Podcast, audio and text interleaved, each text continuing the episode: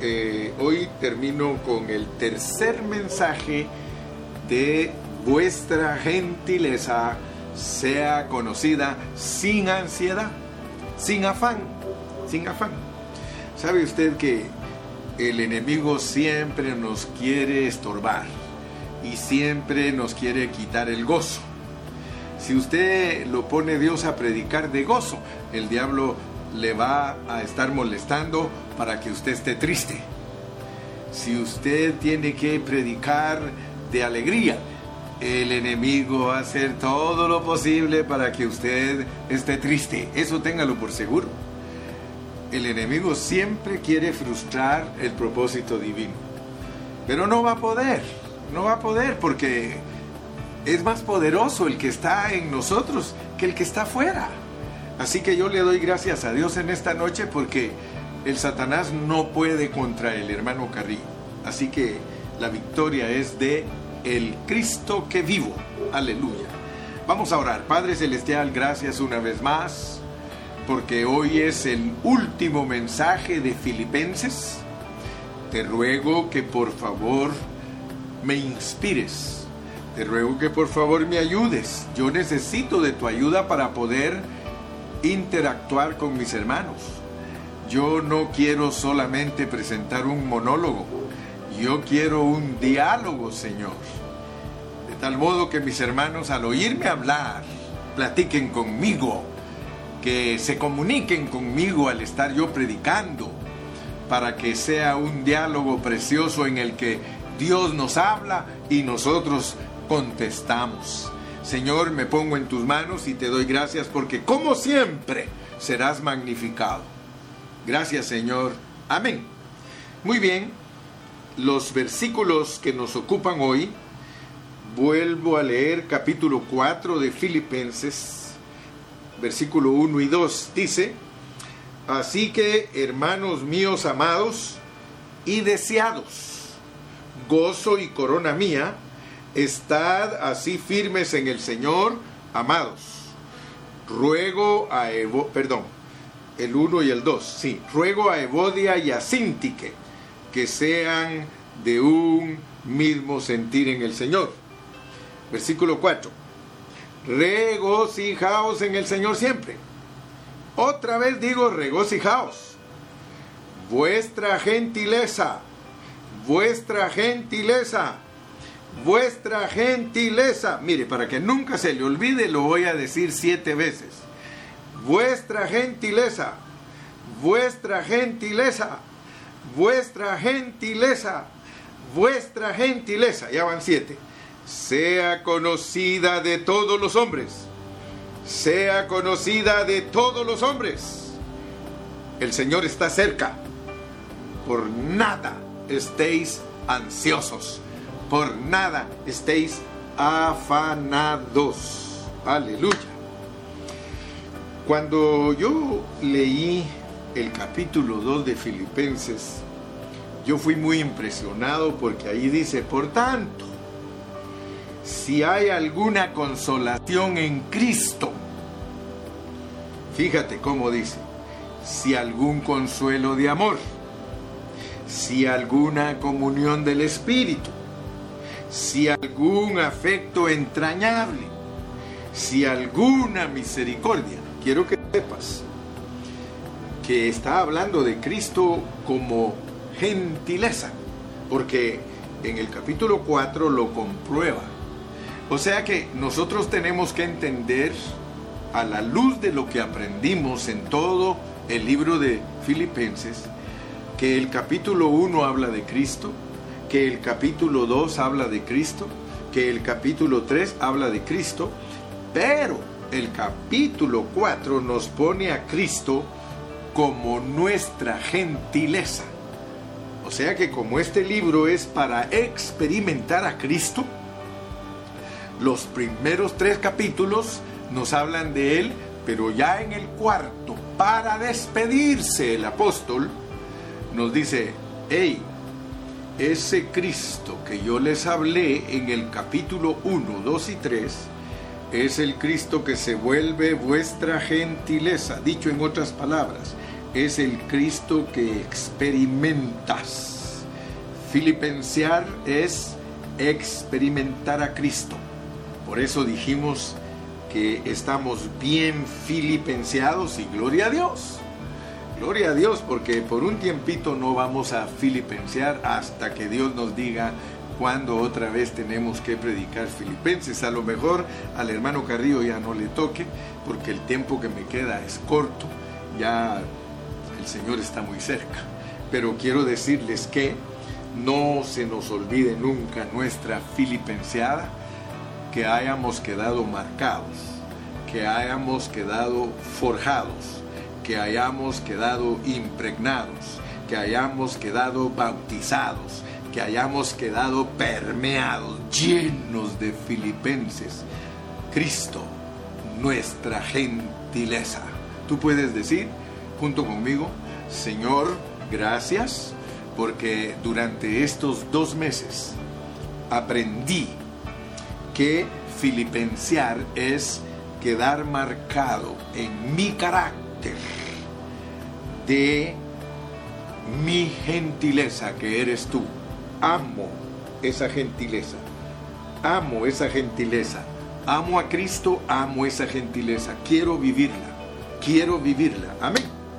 Entonces vamos a despedirnos dando las últimas aplicaciones y meditando por qué el apóstol San Pablo usa esa palabra griega, esa palabra gentileza. ¿Por qué no usó otra, sino que usó gentileza? Y para que nos despidamos bien de Filipenses tenemos que hablar un poquito más de esa palabra gentileza porque queremos aplicarla hoy a varias áreas de nuestra vida para que seamos vencedores.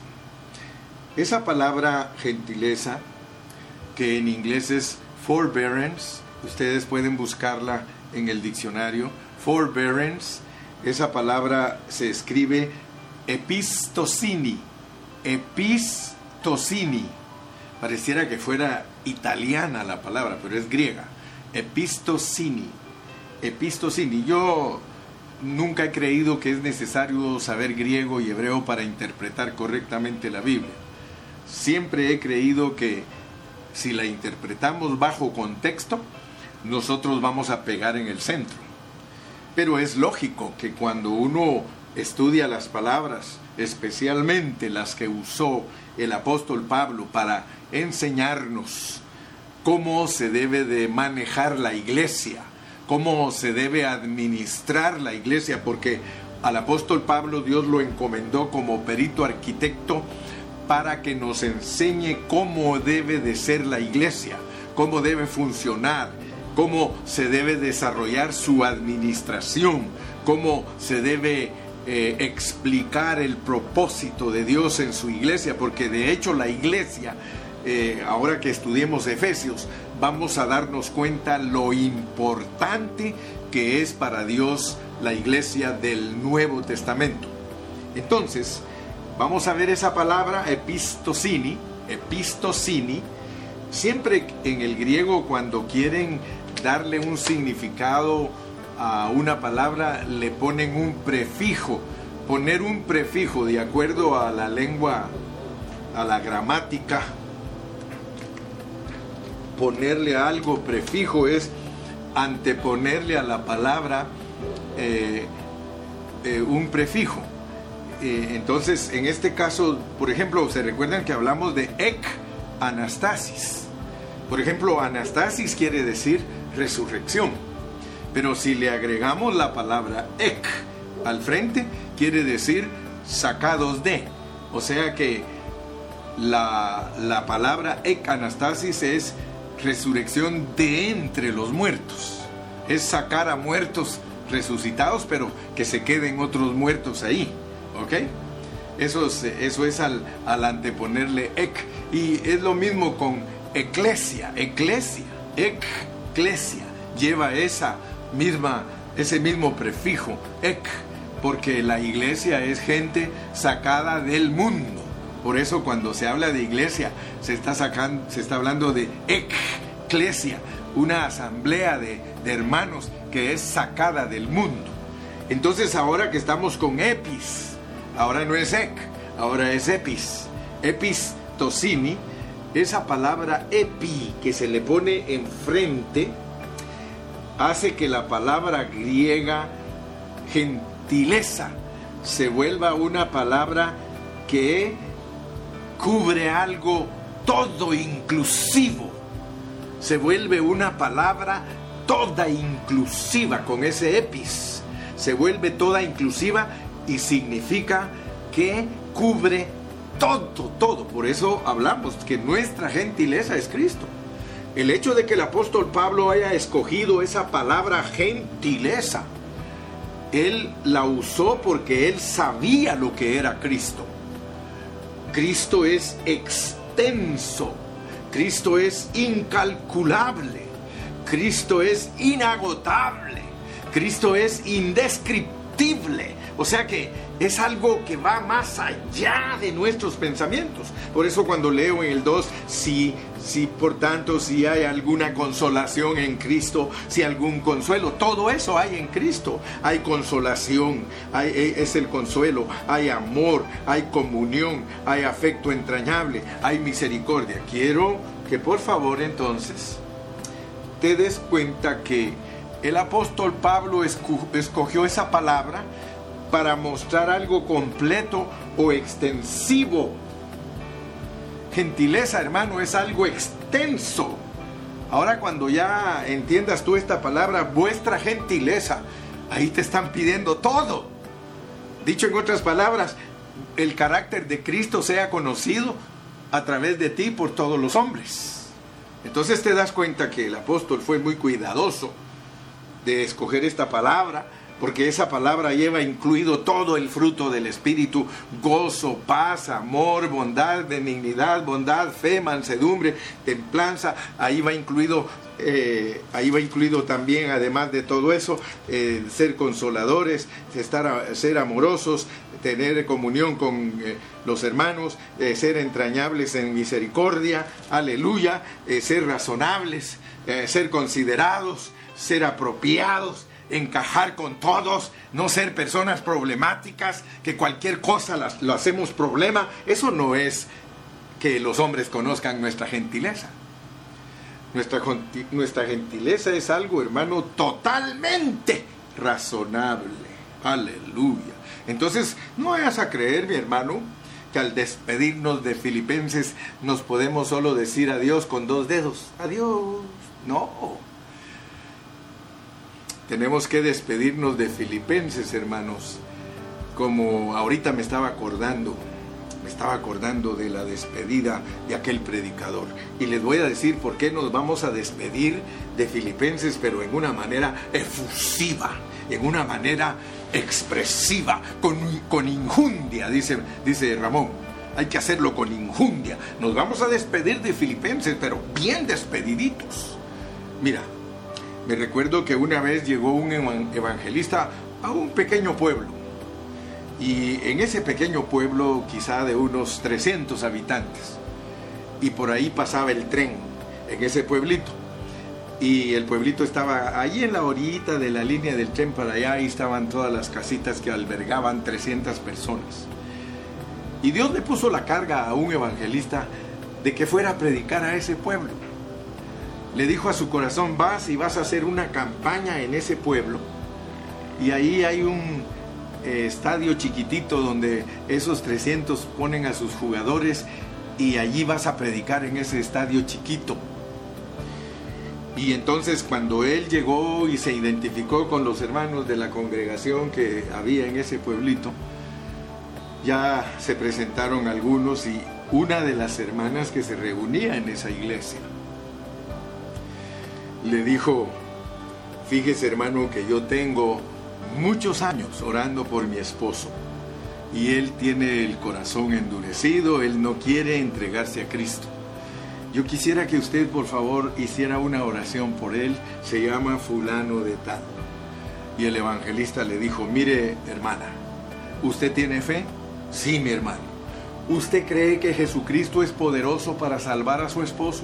Sí, mi hermano. Entonces, hermana, vamos a confesar que en esta campaña su esposo lo va a salvar el Señor. ¿Qué le parece? Amén, hermano. Muy bien. Entonces le dice, mire hermana, yo voy a predicar tres días. Pasados tres días, si su esposo se convierte, cuando yo ya me vaya en el tren, usted saque un pañuelo blanco, le y con el pañuelito blanco me, me hace así y yo voy a saber que su esposo lo salvó el Señor. ¿Qué le parece? Amén, hermano. Vamos a confiar. Gloria a Dios. El predicador predicó el primer día y alegre, y segundo día y alegre, y se llegó el tercer día y se acabó la campaña. Al siguiente día el predicador se tenía que ir para su casa y entonces él lo fueron a despedir todos y miró el grupito de hermanos y él buscaba, ya se subió al tren y, buscaba ver el pañuelito que, se moviera para saber si el, el, hombre de aquella mujer se convirtió y él estaba viendo para todos lados y no, entonces le empezó a entrar la tristeza, pero eh, dice él, ¿qué pasa? ¿Qué pasa? Pero no miraba a una señora que estaba ahí, no con un pañuelo, tenía una sábana blanca con otros hermanos y movía la sábana blanca para mostrar que su esposo no solo se convirtió, sino que se contrarreconvirtió y se, se superconvirtió. Y cuando él vio la sábana blanca que movían, y se alegró y dijo, así nos vamos a despedir nosotros de Filipenses, le aseguro. Voy a predicar de, de Filipenses hoy y nos vamos a despedir efusivamente de Filipenses, porque hoy se va a cerrar con broche de oro lo que Dios quiere hacer en nosotros a través de Filipenses. usted se va a dar cuenta. Le dije entonces que la palabra gentileza es una virtud todo inclusiva. Y basados en esa palabra que el apóstol Pablo usó para que nosotros entendamos nuestra experiencia espiritual y las actividades de Dios en su administración divina, y la forma en que Cristo vivió aquí en la tierra, entonces nosotros vamos a entender adecuadamente lo que significa gentileza. Porque la realidad es que gentileza significa que nosotros necesitamos tener muchas virtudes, muchas virtudes, y que esas virtudes solamente Cristo las tiene. Por lo tanto, tenemos que experimentar a Cristo para poder experimentar la gentileza. ¿Cuántos dicen amén? Aleluya. Entonces esto nos va a quedar bien claro que es una virtud extensiva, que es una virtud todo inclusiva, es una virtud extensa, gloria a Dios. Y que de las muchas virtudes que hay, porque todas las palabras positivas están incluidas en esa palabra, el apóstol escogió esa que nos dio a nosotros, vuestra gentileza. Vuestra gentileza sea conocida por todos los hombres. Y entonces nos vamos a dar cuenta de que esa gentileza es necesaria para que muchas cosas que están en el capítulo 1, 2, 3 y 4 funcionen en nosotros. Ser una persona gentil, aparte de, aparte de ser sinónimo de, de las naciones, porque a las naciones les llaman gentiles, pero aparte de eso tiene otro significado que es ser razonable, ser considerado, ser apropiado, ser correcto. Me recuerdo cuando yo estaba joven, siempre en mi país, cuando alguien era una persona correcta, gentil, eh, decían, él tiene el don de gente, tiene el don de gente. Qué bueno sería que, que todos dijeran que nosotros tenemos el don de gente, porque tener el don de gente, de ser gentil, es una cualidad preciosa, porque cualquiera te busca, cualquiera quiere hablar contigo, cualquiera hace amistad contigo, cualquiera es ministrado por ti. Ahora, debemos entender, hermanos, que nuestra gentileza requiere que nosotros tengamos entendimiento en cualquier situación. O sea que nosotros tenemos que ser muy, muy, muy sabios. La gentileza está en el contexto de ayudar a los que están en desacuerdo. Fíjese, si usted lee vuestra gentileza sea conocida y regresa al versículo, eso está en el 5, usted regresa al 2, ruego a Evodia y a Sintique que sean de un mismo sentir. O sea que la gentileza tiene que ver con los desacuerdos. Ahora yo le pregunto a usted, hermano, ¿usted está consciente del el tiempo en el que usted está viviendo? Nosotros estamos viviendo en un tiempo en el que nadie está de acuerdo. Usted se puede dar cuenta, usted pone algo en el Facebook, le caen 20 en contra. Usted pone algo en cualquier medio de comunicación, le caen 100 encima. Estamos en el tiempo de los desacuerdos. ¿Con qué razón en lo que respecta a la iglesia? estamos viviendo en el tiempo de la Odisea. Si, todos nosotros los pastores estudiamos bien la Biblia, vamos a encontrar que la séptima iglesia de Apocalipsis, capítulo 2 y 3, es la Odisea y es la iglesia de las opiniones. Ahora, imagínese usted, mi hermano, si la iglesia está en las opiniones humanas, ¿cómo está el mundo? Si nosotros que predicamos a los cuatro vientos que Cristo vive y mora en nosotros. Y todos estamos en desacuerdo, hasta en cosas pequeñas. Mire, hermano, a veces son cosas pequeñitas y hay desacuerdos. ¿Cómo podemos nosotros decir, hermano, que nuestra gentileza sea conocida? Si nosotros mismos somos arrastrados por la corriente demoníaca de los desacuerdos. Entonces, Entendamos pues que bajo este contexto nos dicen que nuestra gentileza sea conocida, lo cual significa que nosotros como cristianos y como líderes tenemos que ser personas muy sabias. Pero como yo te dije que la despedida debe de ser con una sábana y no con un pañuelito, mucho menos con dos deditos, entonces yo quiero que le demos una buena aplicación a lo que aprendimos en Filipenses. Yo quiero recomendarte que Filipenses te sirva porque nuestra gentileza, dice, sea conocida de todos los hombres. Y la carga que yo tengo al despedirme es que esta gentileza la conozca tu familia. Esta gentileza, querido esposo, la conozca tu esposa. Esta gentileza, querida esposa, que tu esposo la conozca. Esta gentileza, que tus hijos la conozcan.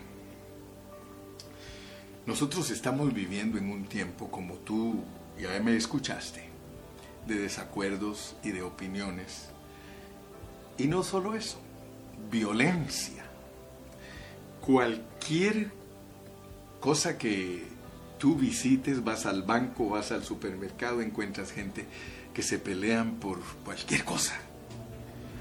Me, me, admiro yo, a veces ya ni me dan ganas de ir al Walmart, porque ves en las noticias en el Walmart, ahí se están insultando en el Walmart, ahí se están matando en el Walmart, hacen servicios cristianos, gloria a Dios, eso está bueno, pero oye, todas las noticias le hacen tanta mala propaganda a los Walmart porque allí se insultan de racismo, ahí se insultan de, que no agarró su producto, que lleva mucho, que, lleva poco, que, el cajero, que la cajera, que, bueno, olvídate. Dime si no hay necesidad que realmente nuestra gentileza sea conocida. Si nosotros no tenemos cuidado, allí en el supermercado nos sacan el apellido. Ahí nos hacen que peleemos con cualquier persona. Por eso tenemos que tener mucha sabiduría y mucha gentileza, pero quiero que apliquemos nuestra gentileza a nuestra familia. Hay una gran necesidad en las familias, hermano, y tú sabes que yo no estoy mintiendo. Las familias tienen una gran necesidad. Las familias no están viendo la gentileza entre sus miembros, papás, hijos, tíos, sobrinos. No están viendo esa gentileza, hermano. Y esa gentileza es necesaria. Si un esposo o una esposa muestran gentileza el uno hacia el otro y hacia sus hijos, van a tener una familia que tiene paz. Regularmente el esposo no muestra gentileza para su esposa y la esposa no muestra gentileza para su esposo. Y al chocar ellos dos, ¿qué clase de gentileza le pueden mostrar a sus hijos si ellos ministran a sus hijos de la disque gentileza tienen entre ellos? Pero como ya sabemos que no hay gentileza entre ellos, nuestros hijos están siendo mal ministrados. Cuando nosotros tenemos gentileza para nuestra esposa y nuestra esposa para nosotros, de seguro que vamos a tener gentileza para nuestros hijos y nuestros hijos van a tener gentileza para nosotros. Ahora, fíjese que la vida familiar se vuelve excelente donde en las relaciones de familia hay gentileza. De otra manera, nuestras relaciones van a estar dañadas. Yo no sé cómo está tu hogar, hermano. Tú mejor que nadie sabes cómo está tu hogar. Si estás ministrando a tus hijos gentileza y tus hijos te están ministrando gentileza a ti. Nosotros como papás debemos aprender a tratar a nuestros hijos. Si aquí dice vuestra gentileza sea conocida de todos los hombres, principalmente nosotros como papás. Tenemos que ministrar gentileza a nuestros hijos. Hay papás que se les va la mano en estrictos, lo cual es incorrecto. Y hay papás que se les va la mano de tolerantes, es incorrecto.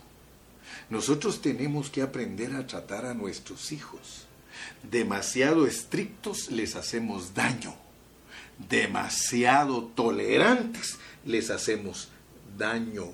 Entonces nosotros no tenemos que ser ni demasiado estrictos ni demasiado tolerantes, sino personas con gentileza, personas con sabiduría, personas que podemos ayudar. Sabes que eh, la, gentileza está bajo el contexto de los desacuerdos. Así que me disculpas, pero estoy aplicando perfectamente la Biblia. Estoy aplicándola conforme la guianza del Espíritu Santo. Y por eso te la estoy aplicando a tu familia. ¿Por qué? Porque nosotros dice que debemos dar a conocer nuestra gentileza a todos los hombres, lo cual incluye nuestro esposo, nuestra esposa, nuestros hijos, nuestros padres, nuestros tíos. Ahorita estoy centrado en la familia. Por eso te dije, vamos a despedirnos aplicando correctamente Filipenses.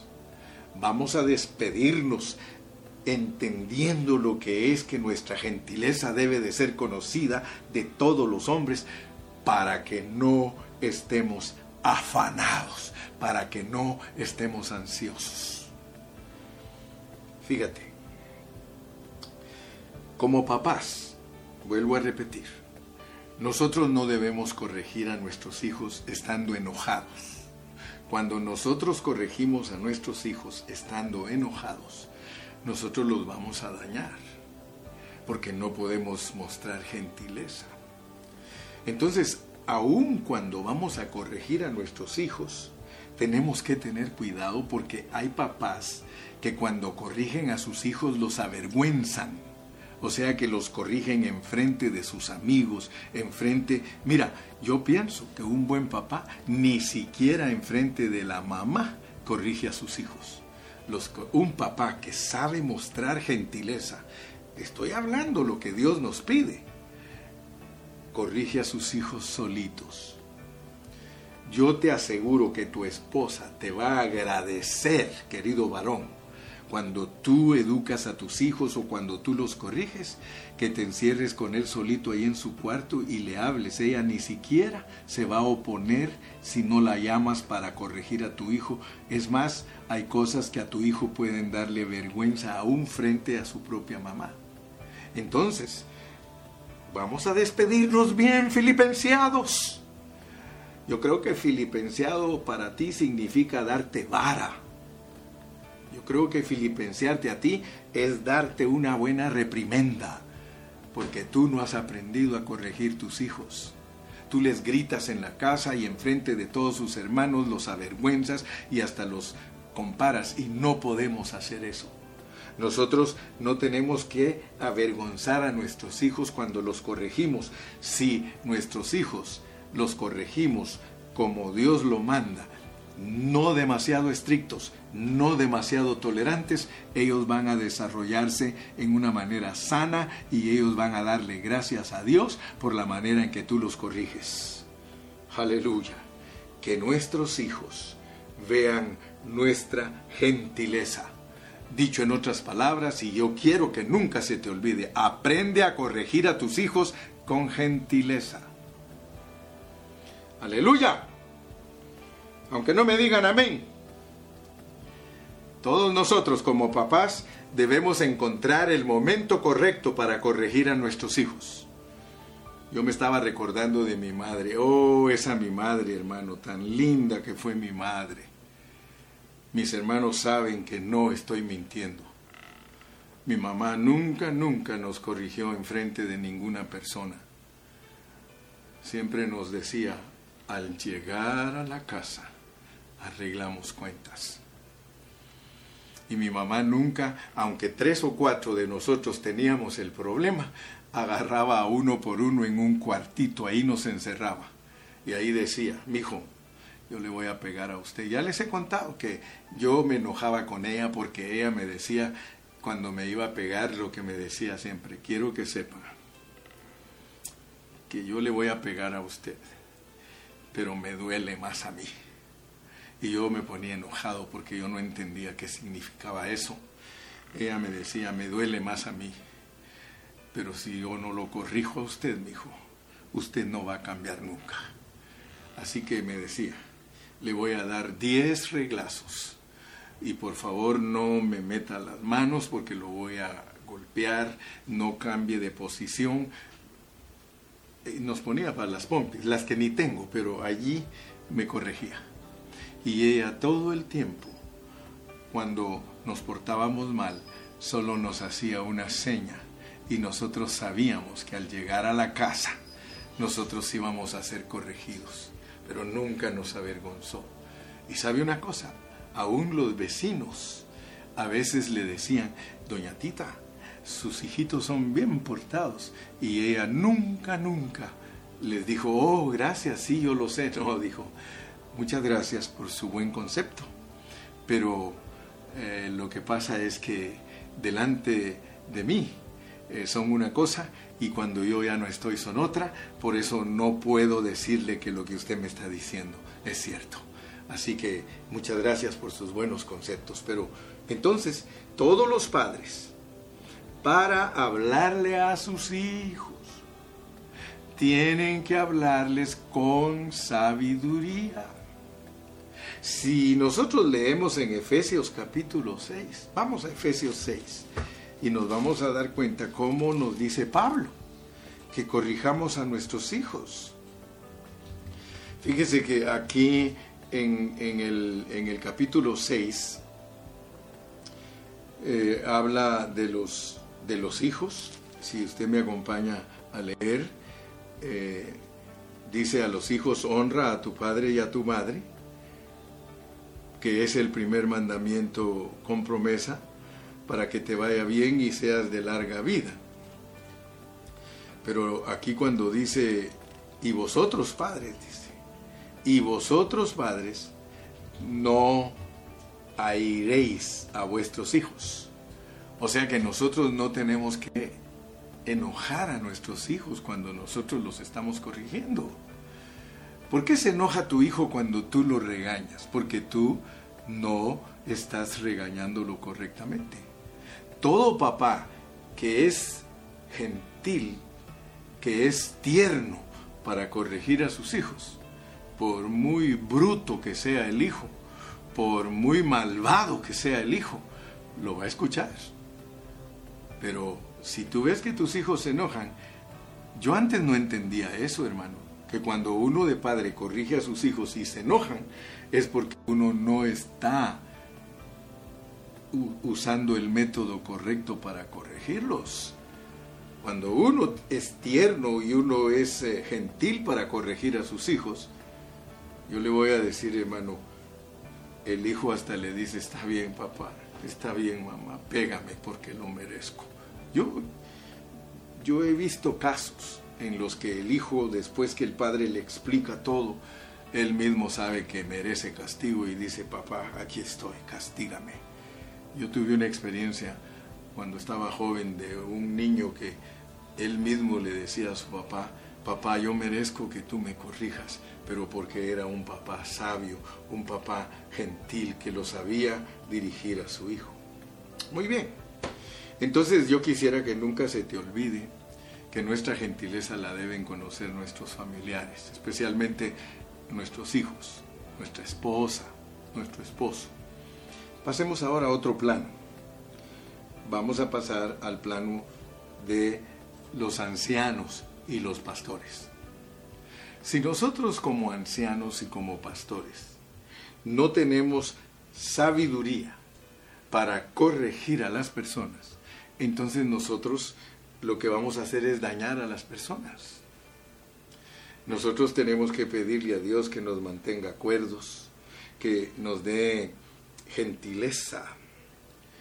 Eh, nosotros eh, debemos mostrar, hermanos, por eso es que la Biblia a los ancianos, a los diáconos, a los pastores, nos pide requisitos. Dice que nosotros, los ancianos, los pastores, debemos de ser personas amables, debemos ser personas educadas, debemos ser personas gentiles, hermano. Yo no puedo tratar a otro hermano de una manera liviana. Yo no puedo. No nos debemos tratar así. Nosotros debemos de ser gente para tratarnos. En la vida de la iglesia, hermano, se hace mucho daño porque uno no es gentil, porque uno no muestra la vida de Cristo. Muchas congregaciones están dañadas porque entre los hermanos no se muestran la gentileza, lo que se muestran son sus prejuicios y su carácter prepotente y mandón. Eso es lo que muchos hermanos emiten hacia la iglesia, hermano. Hay tantas iglesias que sufren. Mire, por eso yo siempre les digo, como pastor, hermano, siempre estoy velando, siempre estoy diciéndole, hermano, aprende a tratar a los hermanos. Ah, dice la Biblia, sujetaos los unos a los otros, no teniendo un concepto más alto de sí que el que debemos tener, siempre creyendo que el otro es superior a nosotros. Hermano, es la única manera que nosotros vamos a poder mostrar nuestra gentileza a todos los hermanos. Te traje del hogar a la iglesia. Porque si allá en el hogar eres fracasado, Imagínate cómo es en la iglesia tu vida. Eh, Pablo mismo cuando pide requisitos para los que vamos a, ser monitores de la iglesia, para los que vamos a estar dando nuestro servicio en la iglesia, nos dice que si no sabemos gobernar nuestras casas, ¿cómo nosotros vamos a poder ser de bendición en la iglesia? Entonces a nosotros nos están pidiendo, hermano, que nosotros el carácter de Dios, que nuestra gentileza es Dios, nuestra gentileza es Dios en Cristo, hermano. Así como la gentileza de Cristo era el Padre Celestial, la gentileza nuestra tiene que ser Cristo nosotros no vamos a poder exhibir esta gentileza. Ahora, fíjate pues, porque después de ese versículo 5 de que nuestra gentileza sea conocida de todos los hombres y que nos da la clave que el Señor está cerca, que es porque el Señor está en nuestro corazón y en nuestra boca. Por eso es que podemos ser gentiles, porque Él está en nosotros. O sea que la idea es 4.13, todo lo puedo en ese Cristo que me fortalece. Ahora si tú no usas a ese Cristo, todo el tiempo te vas a frustrar y todo el tiempo vas a sacar tus carnalidades y vas a tratar a la gente a, tu manera de carnalidad, no vas a tratarlos con el afecto entrañable, con el amor, con la misericordia. Entonces notemos pues que ser filipenseados no es cualquier cosa, hermano. Ser filipenseados es ser pasados por un tratamiento. Nunca se te olvide, el hermano Carrillo nos, nos, enseñó a filipensear, pero la carga de él era que nosotros verdaderamente fuéramos filipenseados. Esto es algo así, hermano, como aquel dicho que dice, fuiste a la escuela, sí, dice, pero se nota que la escuela no pasó por ti.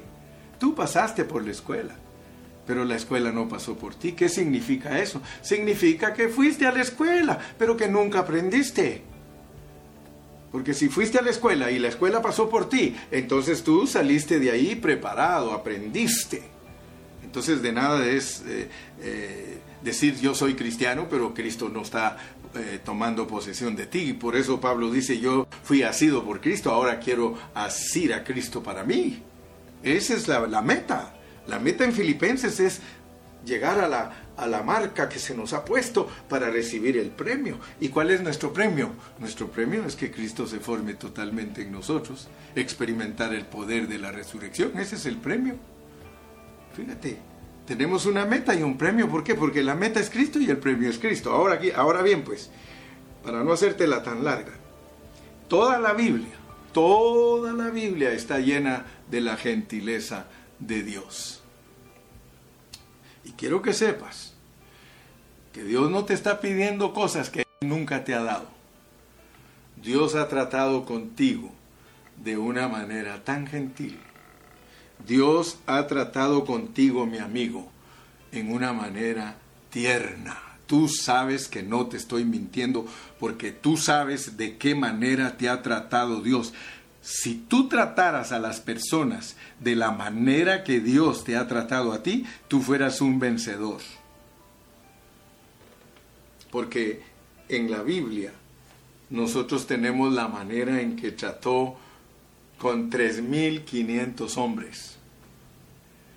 No creas que sirves a un Dios que no sabe lo que es la ternura, que no sabe lo que es la gentileza.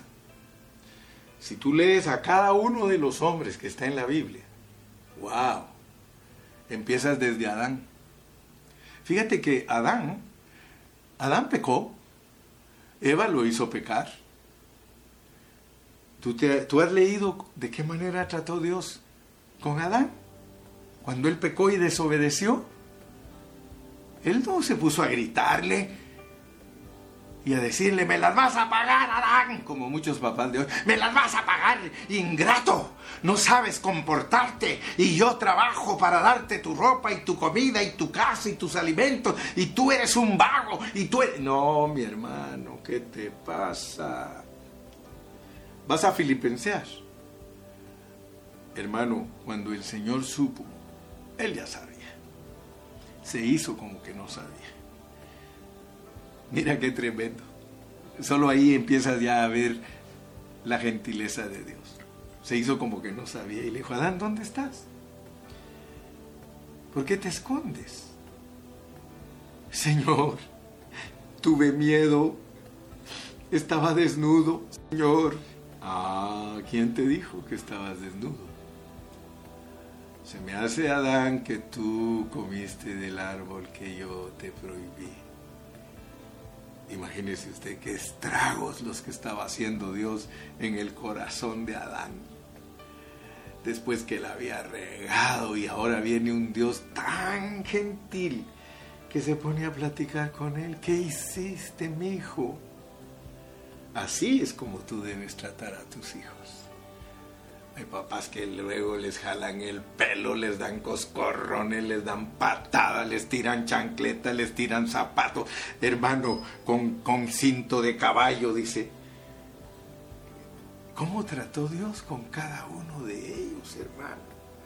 Uno se queda sorprendido porque cuando uno lee el Antiguo Testamento, uno se da cuenta que a todos sus siervos los trató con una gentileza, con una ternura, hermano, maravillosísima. Aun cuando tenía que corregirlos, él les hablaba con tanta amabilidad. Dios, Dios no, no, no era una persona que al tratar con su pueblo los insultaba, ¿no? Y cuando llegamos al Nuevo Testamento, hermano, cuando Él ya se hizo hombre, ¿cómo trató Él ya encarnado, cómo trató a los hombres?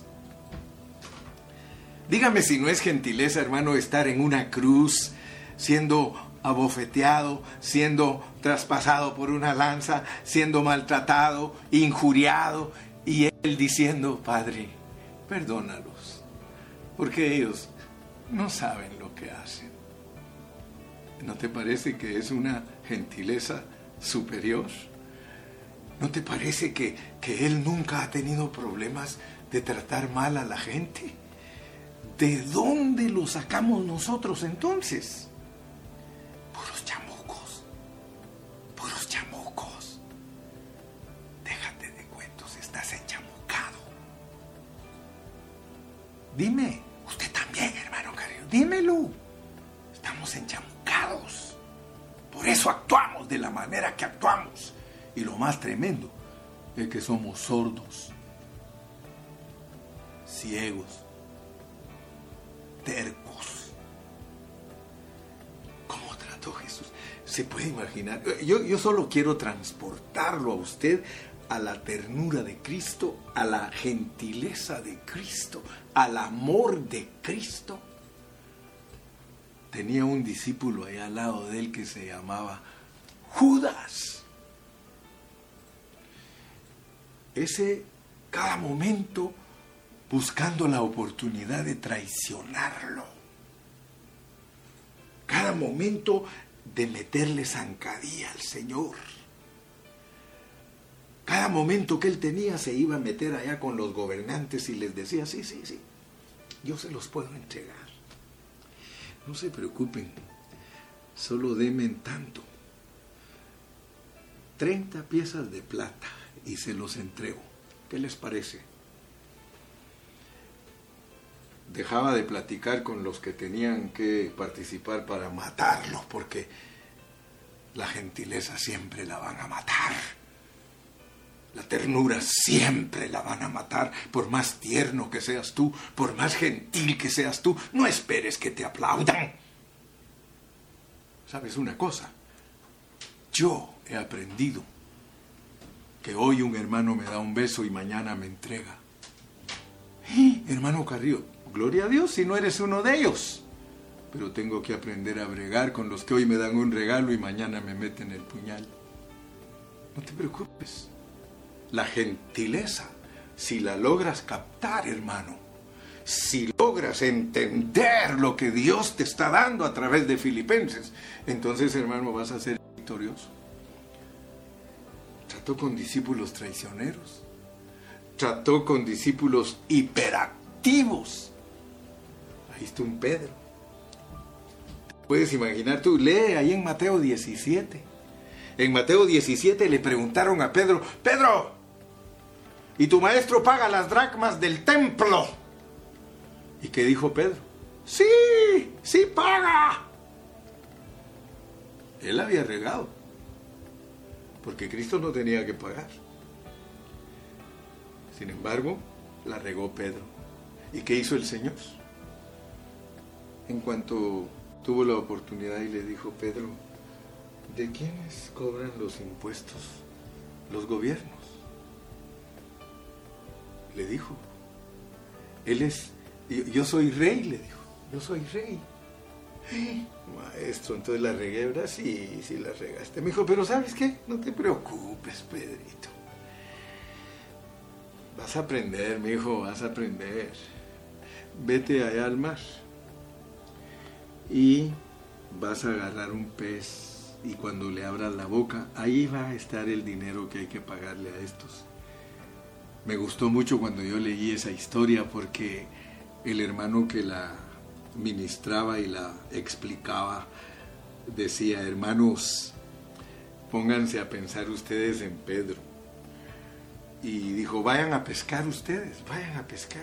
Yo me he ido a pescar con los caballeros, una vez me fui con el hermano Montalvo, con Noé, con Ramón, todos los hermanos, Iván, todos los hermanos, nos fuimos bien temprano al mar a pescar y pues no agarraban nada los hermanos y yo me ponía a pensar en Pedro y en lo que aquel hermano había explicado porque dijo hermanos yo estoy seguro que a Pedro nunca le había costado tanto agarrar un pez como esa vez porque el Señor lo mandó para que aprendiera la lección.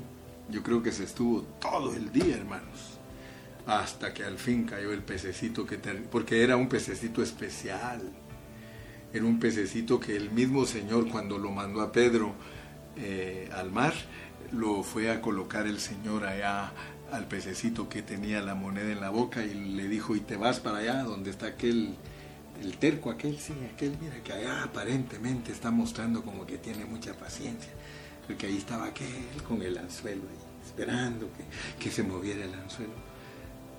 Y llegó al fin, pues, y trajo las monedas y las pagó.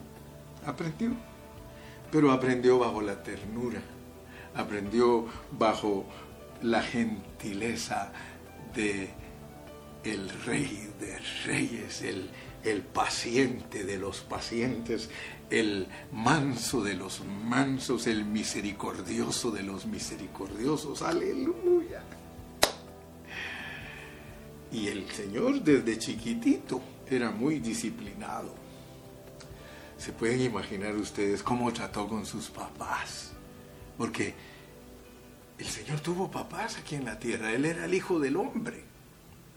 Dice que siendo Dios, ahí lo aprendimos nosotros, que siendo Dios no se aferró a, a, eso, sino que se anonadó y se hizo obediente hasta la muerte. Pero desde chiquito un día lo encontraron hablando con los doctores de la ley. Y sus papás muy preocupados y muy enojados le dijeron, ¿por qué nos haces esto? ¿Por qué te vas por donde tú quieres irte y ahora nosotros no te encontrábamos entre esta multitud? ¿Y qué les contestó él? En los negocios de mi padre me conviene estar. Y ahí fue donde ya ellos dijeron, bueno, este tiene otro papá, aleluya pero era tan tierno. Imagínate un niñito de 12 años diciéndole a sus papás que en los negocios de su padre le conviene estar y, ellos se quedaban perplejos porque decían, pero ¿qué quiere decir esto de que en los negocios de su padre le conviene estar y está hablando con los fariseos, los hombres que son bien conocedores de la ley y los tiene con la boca abierta? ¡Wow! Vuestra gentileza sea conocida de todos los hombres, de todos. Aleluya. La gentileza de Pablo. Ya me estoy yendo el tiempo. Pero nos íbamos a despedir de Filipenses con una sábana, con un entendimiento. Vamos a poder decir gracias Señor porque con broche de oro cerró mi pastor, Filipenses la gentileza de Pablo. Veamos cómo Pablo experimentó a Cristo, cómo Pablo hizo de Cristo su gentileza.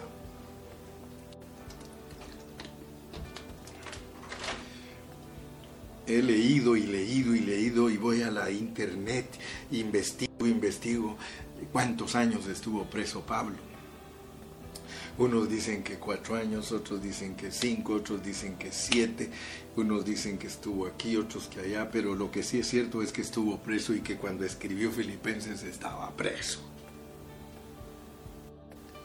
¿Quién de nosotros, hermano, sería capaz de escribir Filipenses estando en una cárcel? donde ya sabe que de un momento a otro lo pueden matar. Para mí, el vivir es Cristo y el morir es ganancia. Ya, yo sé que Cristo va a ser magnificado a través de mí, dice, sea de por vida o sea por muerte.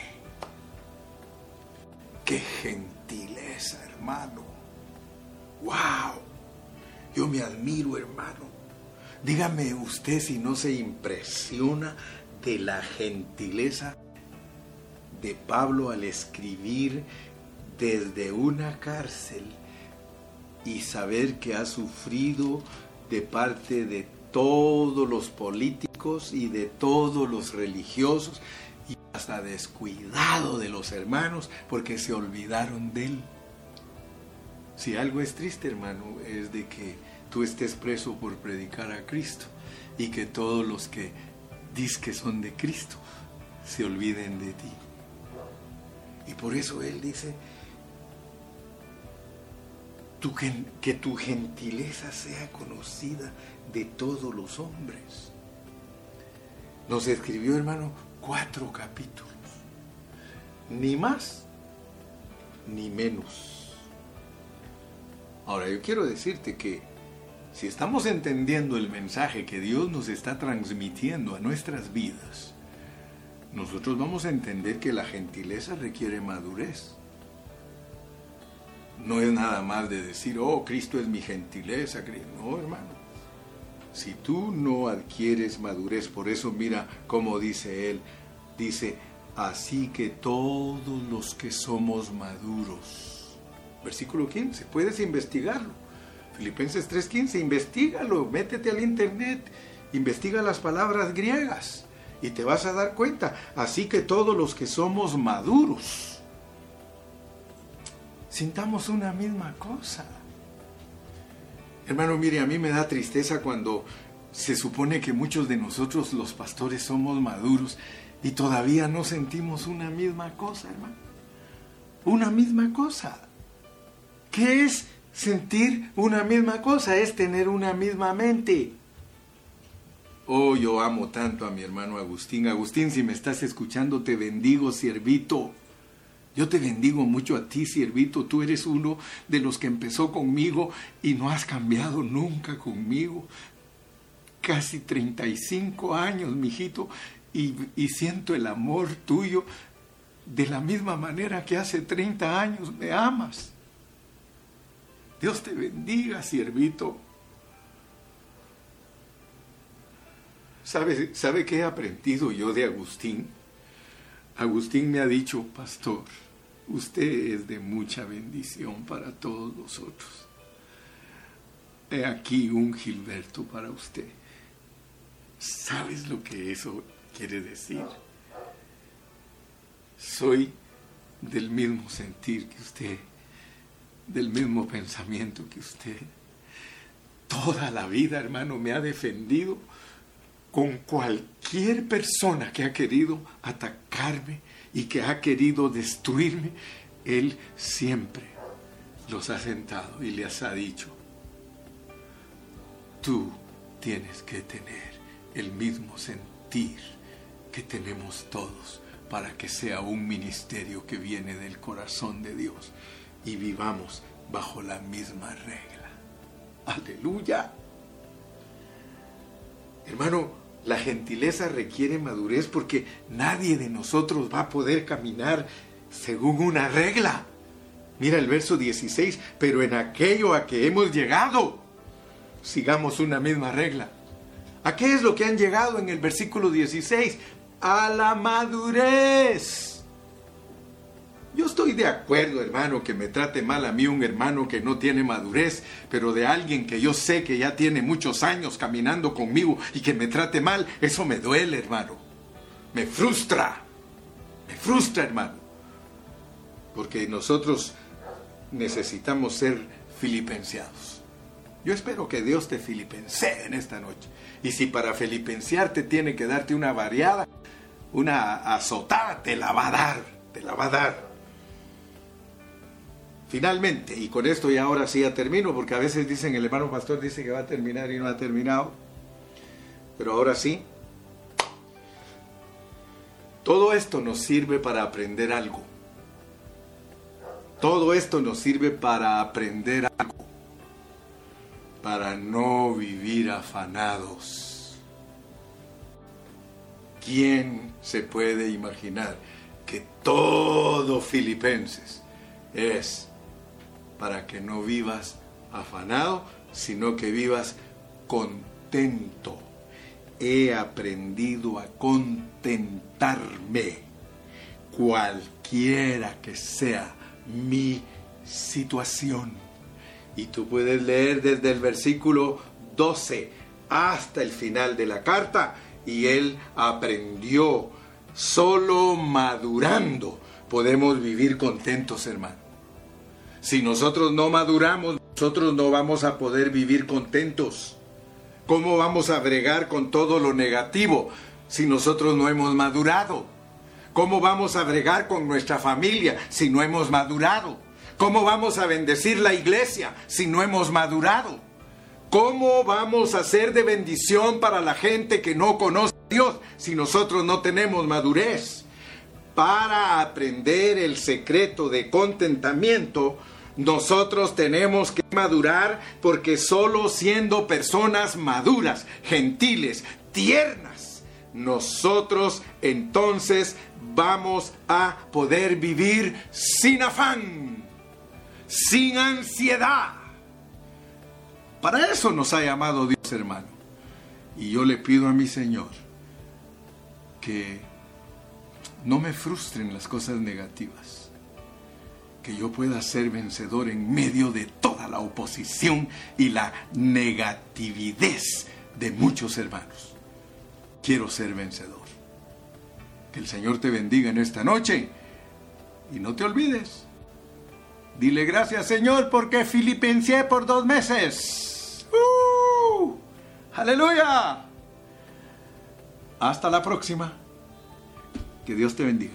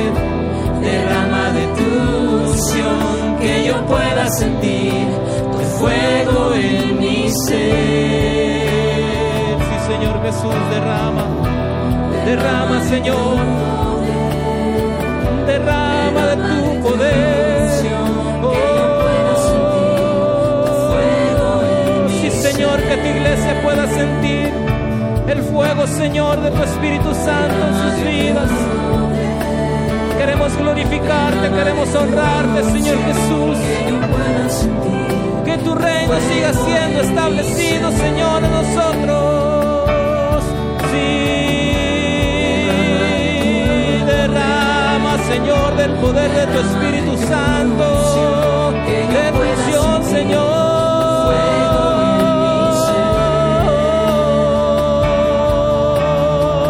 Establecete, Señor, en nuestras vidas.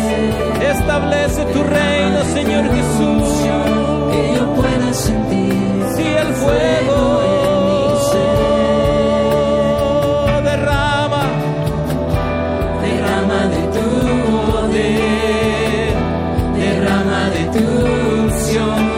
yo pueda sentir.